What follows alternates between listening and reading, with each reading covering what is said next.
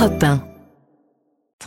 Allez, à tout de suite. Mais d'abord, l'édito international sur Europe 1. Bonjour Vincent Hervouet. Bonjour Dimitri. Vous nous dites, Vincent, que Volodymyr Zelensky euh, se prend pour Vladimir Poutine? Oui, hier, Kiev célébrait la journée de l'unité ukrainienne. Dans un pays en guerre, on ne veut voir qu'une seule tête. Là, s'en surveille. Il n'y a plus qu'une chaîne télévisée. L'opposition se tait, fuit en exil ou finit en prison.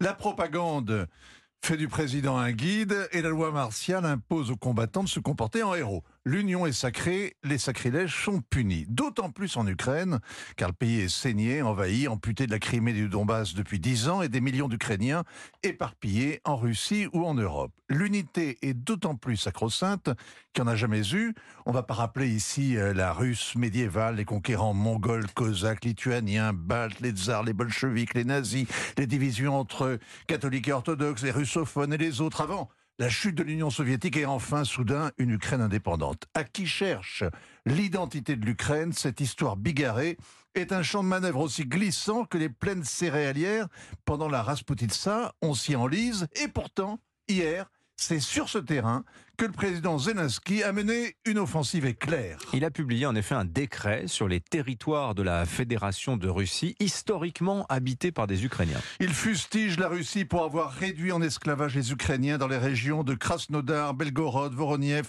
Bryansk, Kursk et Rostov. Il ne revendique pas toute cette partie du sud de la Russie, mais il exige un plan d'action pour préserver l'identité ukrainienne de ces régions avec une véritable histoire, des conflits ethniques dans les manuels scolaires, etc. etc. Cette idée de défendre les droits des Russes d'origine ukrainienne, ça rappelle évidemment ce qu'a fait le Kremlin en volant au secours des russophones d'Ukraine après le coup de force de Maïdan. Volodymyr Zelensky fait les poches de Vladimir Poutine. Il ridiculise d'ailleurs le président Tusk venu hier à Kiev expliquer qu'en Ukraine, c'est la lutte du bien et du mal. Ça démontre plutôt qu'on finit souvent par ressembler à l'ennemi que l'on combat. Mais quel est l'intérêt de Volodymyr Zelensky? À usage interne, sa guerre est dans une impasse stratégique. Il est contesté, il s'est isolé. Son grand rival, le général Zaloujny, exige un tour de vis contre les corrompus et un coup de main aux vétérans.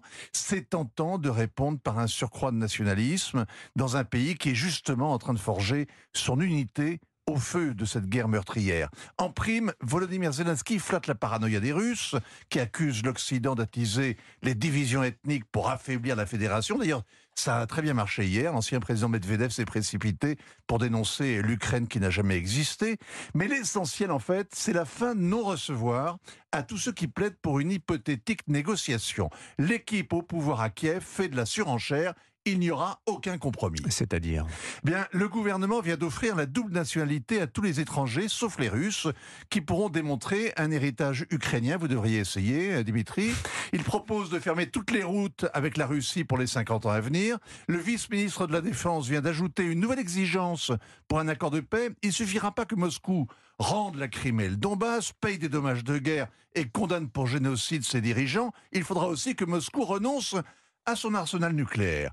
C'est comme les attentats ciblés, les attaques de drones sur le Kremlin, le bombardement d'un marché de Donetsk ou d'un terminal gazier dans la banlieue de Saint-Pétersbourg, il s'agit de rendre tout dialogue impossible.